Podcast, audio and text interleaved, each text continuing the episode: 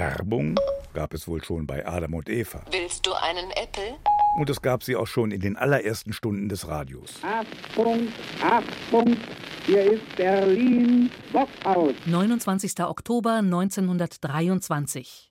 Die erste Unterhaltungssendung aus dem Vox-Haus in Berlin. Der Ansager erwähnt damals beiläufig, dass die Musik von Fox-Schallplatten komme oder auf einem Steinway-Flügel abgespielt werde. Heute würde man diese Art der Werbung Product Placement nennen oder Schleichwerbung. das gäbe Ärger. Und es gab damals Ärger. Die Zeitungsverleger haben sich empört über die Reklame Konkurrenz Radio. Daran hat sich bis heute nicht viel geändert. Und auch manche der damals noch wenigen Radiohörer haben sich beschwert. Seit einiger Zeit bringen sie versteckt im Unterhaltungsrundfunk Reklame, ganz gewöhnliche Reklame. Sie stoßen damit die Zuhörer direkt vor den Kopf. Es ist aus zwischen uns. Hat Reklame etwas mit Unterhaltung zu tun? Gute Frage. Sicher, du warst mir immer treu. Aber jetzt, jetzt habe ich eine neue. Manche Spots sind öde, Tapete. andere ganz witzig. Kleb dir eine. In den 20er Jahren hat die Werbung dazu beigetragen, mithilfe der Werbeeinnahmen Kosten zu reduzieren. Der Radioklang ändert sich dramatisch. Ich wünsche, dass das deutsche Volk mich toleriert. 1933. Mit der sogenannten Machtübernahme Hitlers wird das Radio zum Instrument der Nazi-Propaganda. 80 Prozent dieses Sieges haben wir dem deutschen Rundfunk zu verdanken. Genauer der über den Rundfunk ausgestrahlten Propaganda. Kommerzielle Werbung im Radio, die Nazis verbieten sie. This is Radio Hamburg. Hier spricht Hamburg, ein Sender der alliierten Militärregierung.